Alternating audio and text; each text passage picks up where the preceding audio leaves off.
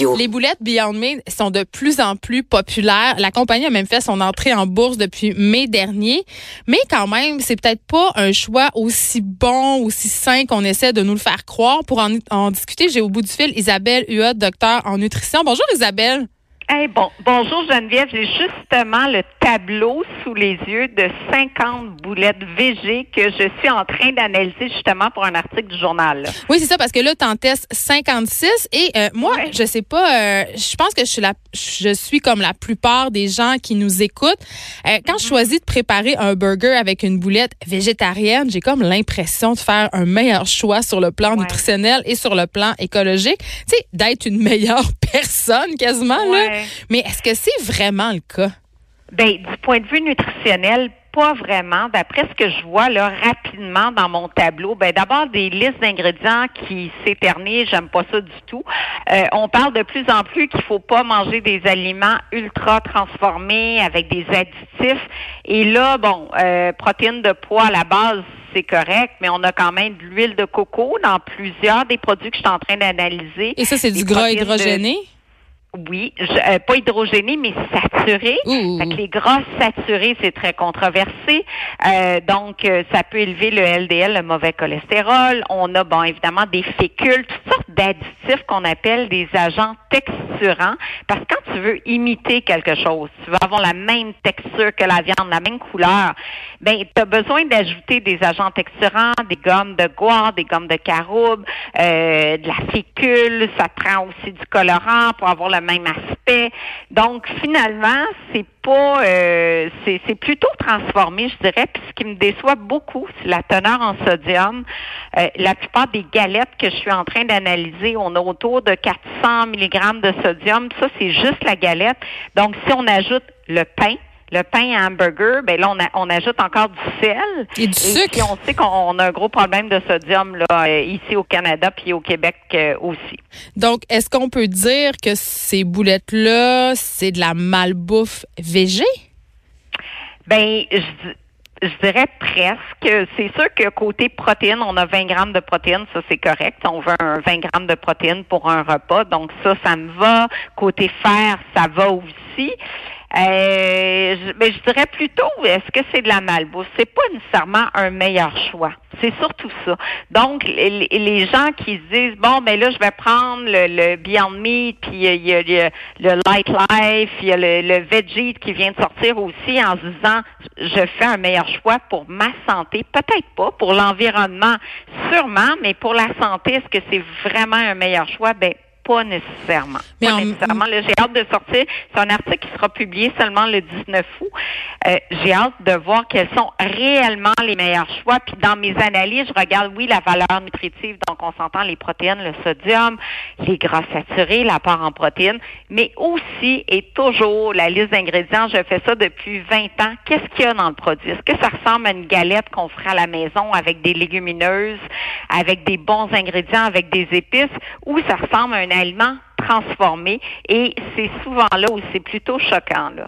Ben euh, c'est ça parce que là je suis en train de me dire à la lueur de ce qu'on apprend puis bien entendu tu n'as pas tiré les conclusions encore de ton banc d'essai, il te reste encore des mm-hmm. choses à vérifier mais ça m'amène à, me demander s'il existe sur le marché des alternatives santé à, la boulette de viande. Donc on a vu que Beyond Meat il y a plein de produits euh, il y a une longue liste de produits les autres que tu as testés aussi mais est-ce qu'il y en a des boulettes qui sont moins pires qui sont en vente dans le commerce? Ben, je dirais les pionniers, c'est sans doute la cuisine Yves, là, Yves Veggie. Eux, on les voit depuis euh, plus de 20 ans sur le marché. Euh, un petit peu moins salé, mais toujours dans les 300 mg de sodium là, pour euh, pour les galettes. Euh, mais il y en a qui sortent du lot. J'en vois quelques-unes, mais j'avoue que j'ai fait du repérage chez Avril aussi, chez Tau, donc pas uniquement dans les grandes chaînes. Et c'est souvent là, dans les plus petits magasins, des magasins plus naturels, que j'ai trouvé les meilleurs choix. Donc la personne qui fait ses courses chez chez chez chez GA, chez Provigo, chez Métro, euh, c'est sûr que c'est emballant d'aller avec toute la campagne publicitaire, d'aller tout de suite vers un produit sans, se poser de, questions. Mais moi, j'invite vraiment les consommateurs à regarder derrière le tableau d'information nutritionnelle, puis de comparer quelques choix euh, pour, pour opter pour euh, le meilleur finalement. Et euh, ben là, on a parlé de leur contenu, mais il y a le prix aussi parce que c'est pas donné ben ces boulettes-là. Là ben 8 dollars, 4 dollars la galette, on s'entend que la viande hachée, c'est beaucoup, beaucoup moins cher. Donc, euh, un bœuf haché extra meg, une dinde hachée, ça reste de bons choix. Des croquettes avec euh, saumon, thon, euh, ça peut être intéressant aussi parce qu'on sait qu'on consomme trop peu de, de poissons, c'est certain. Et, et, ça fera partie de ma conclusion parce que parler du prix, c'est une chose. On parle toujours de, de l'augmentation du panier d'épicerie et c'est certain que plus on va vers des aliments transformé, ben plus le prix est élevé. Est-ce qu'on peut se dire finalement, Isabelle, que si on a envie de, de manger une boulette végé, il faut le faire pour le plaisir et considérer ça comme justement peut-être pas de la bouffe qui est si saine que ça pour nous, donc justement le considérer en faisant nos autres choix alimentaires par la suite? Et est-ce qu'on peut se dire aussi que c'est peut-être pas une bonne façon euh, d'entraîner, si on veut, les gens à manger moins de viande? Parce qu'on essaye, on essaye de reproduire, si on veut, un plat qui à la base n'est pas très sain, c'est-à-dire le burger. Exactement. Mais moi, je pense que le meilleur burger reste le burger maison. Euh, puis si on veut y aller avec du VG, on a tellement, tellement de recettes accessibles maintenant. Il y a plein, plein de livres sur la, cuisine végétalienne ou végétarienne avec des croquettes de lentilles, des croquettes de pois chiches. Euh, c'est super intéressant comme cuisine. Puis maison, ben, à ce moment-là, on exclut tous les additifs qu'on va retrouver dans les galettes commercial en fait là. Et là euh, Isabelle Huot puisque j'étais avec moi, je profite euh, de toi parce que euh, là il faut que je t'avoue quelque chose ce midi, euh, avant de commencer l'émission, euh, j'étais pressée et euh, il y a un McDo juste à côté du studio et je suis ah. allée me chercher une salade. Et là, toi, tu fait, ça fait deux jours, en fait, ça a été publié dimanche le 21 juillet dans le Journal de Montréal. Tu as testé les meilleures options de salade dans les fast-foods parce qu'on sait évidemment que les fast-foods écoutent ce que veulent les consommateurs et c'est une demande qu'on a justement de manger moins gras, de manger santé. Donc, la plupart offrent des salades maintenant. C'est quoi? Euh, explique-nous un peu. Est-ce que c'est réellement un bon choix? Parce que je regardais les indices nutritionnels chez mm-hmm. McDo. La salade César, par exemple, avec le poulet frit puis la vinaigrette César, c'est pas mieux que manger un burger, finalement.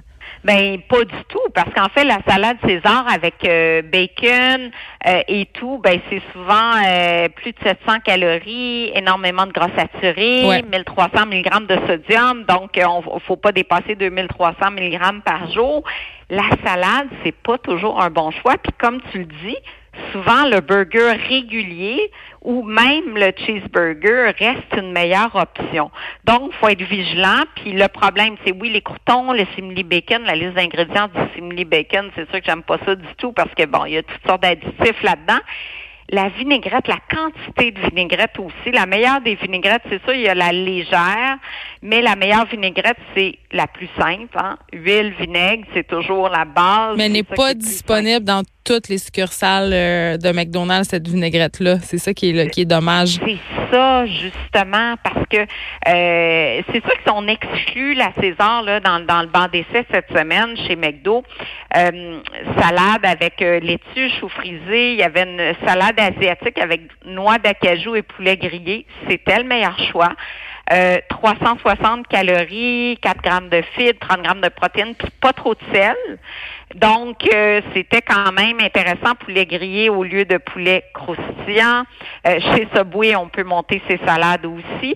Bref, il y en a des choix santé, euh, mais c'est pas facile à dénicher parce que quand tu n'as pas de bagage en nutrition, quand tu regardes pas ta valeur nutritive sous le napperon chez McDo, ben peu de gens vont aller sur le web. On s'entend, les valeurs nutritives sont disponibles sur les sites internet des, des restaurants, mais il y en a peu qui vont dire ah ben là je mange chez McDo. On hein, veut pas le savoir.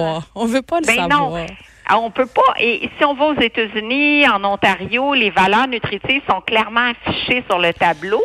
Et ça peut être dissuasif, justement. mais, mais oui, ben oui, une fois, j'étais à Central Park, puis tu sais, il y a, les petits vélos qui se promènent avec euh, les cornets de crème glacée, mm. euh, les popsicles et tout. Et j'avais envie euh, de manger un truc. Et là, quand j'ai vu le, nombre de calories, j'ai renoncé. J'ai renoncé. Fait que c'est vrai que c'est dissuasif. Exactement, exactement, parce qu'on se rend pas compte. Donc, moi, je pense que c'est une bonne idée d'afficher les calories euh, dans les restaurants, mais pas juste les calories, parce qu'on s'entend un diet coke c'est zéro calorie, puis un verre de lait c'est 120 calories, mais le verre de lait on a quand même des protéines, du calcium ou la boisson de soya c'est quand même plus nutritif, mais peut-être le sodium, le sodium dans les restaurants, c'est fou. C'est vraiment, c'est vraiment ton obsession le sodium. Pourquoi? Parce que moi, je, je vois pas le. Tu sais, je suis comme mon Dieu, si tu le démontes le sodium, qu'est-ce que ça nous fait de si mal que ça? Parce que moi, je suis une ben, fille de salé. Tu sais, j'aime pas ça.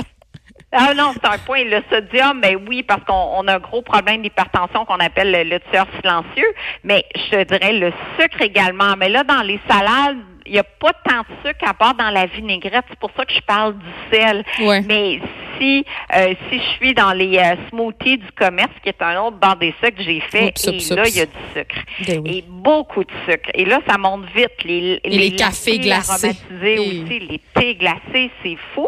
Dans ce cas-là, je vais parler du sucre parce que le sucre, le sel, c'est pas mal ça qui est problématique. Puis le gras, ben le gras, les mauvais gras, et là, la grosse tendance du, beurre de coco, c'est sûr que les gens mettaient ça partout. Puis Harvard récemment a dit ben attention, ça reste un gras saturé. Et, et le beurre de coco, l'huile de coco, c'est pas de l'huile d'olive. Là. On peut pas en prendre à volonté puis mettre ça nécessairement partout. Donc, ce qu'on peut dire, là, en gros, Isabelle, c'est que c'est toujours mieux de cuisiner chez nous, de faire les choses chez nous, même si c'est des, des gâteries, entre guillemets, des burgers, des smoothies, des choses comme ça. C'est mieux de les cuisiner à la maison. Mais là, il faut que je te, je vais, je vais te confesser que j'avais pris la salade César avec la vinaigrette César. Ah, ça midi. Honte à moi. Mais je le savais, mais je le savais que je faisais un mauvais choix. C'est juste que j'avais envie de ça. Je suis accro. Qu'est-ce que tu veux? C'est ça. non, non, mais en même temps, ça, ça dépend de la fréquence. Moi, c'est toujours ça. ça. Ça dépend on va au McDo, quelqu'un qui va au McDo une fois par mois, puis a envie de quelque chose, ne serait-ce même que le Big Mac, tu dis c'est une fois par mois, une fois par deux mois, deux fois par année, pas, de, problème. pas de problème. c'est ça. Mais si la fréquence, elle est régulière et euh, j'arrête régulièrement trois fois semaine, mais à un moment donné, il faut faire des choix plus santé. Là. Exactement. Hey, on se laisse en se parlant euh, d'une nouvelle diète. Elle n'est pas vraiment nouvelle, mais c'est nouvellement qu'on en entend plus parler. La fameuse diète FODMAP, qui est une façon de manger destinée aux personnes qui souffrent du syndrome de colon, du colon irritable. Pardon. Sauf que je remarque autour de moi qu'il y a de plus en plus de personnes qui sont pas nécessairement aux prises avec ce syndrome-là, qui l'adoptent parce qu'une des caractéristiques de FODMAP, c'est que ça aide à diminuer diminuer, euh, un, les douleurs abdominales, évidemment, mais les ballonnements. Et ça, on sait que le ventre ballonné, c'est une des préoccupations euh, majeures. Tu sais, il y a beaucoup de mes amis filles, même moi, ça nous préoccupe, mais de plus en plus de gars aussi. Donc, euh, c'est quoi cette diète-là? Parce que j'ai l'impression que tout le monde est là-dessus. C'est vraiment, vraiment la mode, un peu comme la diète sans gluten à une certaine époque. Ben, on dirait que c'est la même chose. Ben c'est ça. Puis beaucoup de femmes vont énormément ballonner après un repas. C'est le cas surtout euh, la femme un peu plus âgée aussi après autour de la ménopause là, les ballonnements sont beaucoup plus fréquents. Le syndrome de l'intestin irritable va toucher d'ailleurs plus les femmes et plus les femmes anxieuses aussi. Il y a vraiment un lien entre l'intestin et non seulement le moral, mais l'anxiété aussi. Parce que souvent, il y a des aliments euh, que la personne, moi, j'ai beaucoup, beaucoup de cas de, de colon irritable, syndrome de l'intestin irritable en clinique. Et puis, il y a plein d'aliments qui arrivent, ah, je digère pas ça, je ballonne, je ballonne. Puis tout d'un coup, on est en vacances, le stress diminue, l'anxiété diminue. Ah, tout d'un coup, ça se passe bien. Je digère les aliments. Fait qu'il y a vraiment, parmi la thérapie là, de, de du traitement de l'intestin euh, irritable, ça passe par des activités de relaxation, de l'activité physique, tout pour faire tomber le stress. Donc, c'est un syndrome qui est caractérisé par ballonnement, gaz, douleur, douleur abdominale et la diète FODMAP. Il y a d'ailleurs un bon livre qui s'appelle La solution FODMAP aux éditions du journal qui est écrit par euh, toute la gang de soscuisine.com. Euh, c'est une diète où on va mettre de côté des aliments qui fermentent dans l'intestin, donc des glucides, et c'est l'acronyme justement FODMAP pour fermentescible oligosaccharides, saccharides. Bon, c'est un peu compliqué, c'est pour ça qu'on appelle ça FODMAP, des glucides qui vont fermenter avec nos micro-organismes dans l'intestin et faire en sorte que ça finit par ballonner. Et ces aliments-là, si on les exclut, bon, on exclut par exemple, des fruits qui sont riches en fructose, la pomme, la poire, les dattes, etc. Des légumes comme le brocoli, le fenouil, le poireau, euh, le, le, la toast, justement, qu'on va retrouver dans, dans le lait, dans, dans certains, euh, Mais là, c'est quoi? On peut plus rien manger? Ben c'est ça. Fait qu'à long terme, c'est pas quelque chose qu'on recommande. C'est vraiment, moi, je, je conseille de faire cette approche-là vraiment si on a des problèmes alternance, diarrhée, constipation, ballonnement, euh, vraiment avec des douleurs abdominales, parce que on élimine plein d'aliments santé, comme les légumineuses, les lentilles, les pois chiches, les fèves de soya, euh, plusieurs fruits, plusieurs légumes, la famille des choux, tout ça, et on les élimine pour quelques semaines, ça peut aller jusqu'à deux mois, puis après ça, on les remet un à la fois progressivement jusqu'à tolérance pour vraiment évaluer c'est quoi l'aliment qui est problématique dans mon alimentation. C'est tout un contrat avec son, sa nutritionniste de faire cette approche-là parce qu'on élimine plein, plein de trucs et c'est très contraignant. Puis en même temps, sur la diversité de notre flore, de nos micro-organismes dans l'intestin, à long terme, c'est pas recommandé non plus. C'est une diète qui est temporaire. Mais c'est ça. Puis là, ce que je vois autour de moi, c'est des gens justement qui vont aller acheter des livres et qui vont faire euh, cette diète-là pour des raisons qui ne sont pas médicales, évidemment, et qui vont la faire un peu tout croche, non accompagnée. Un peu tout croche.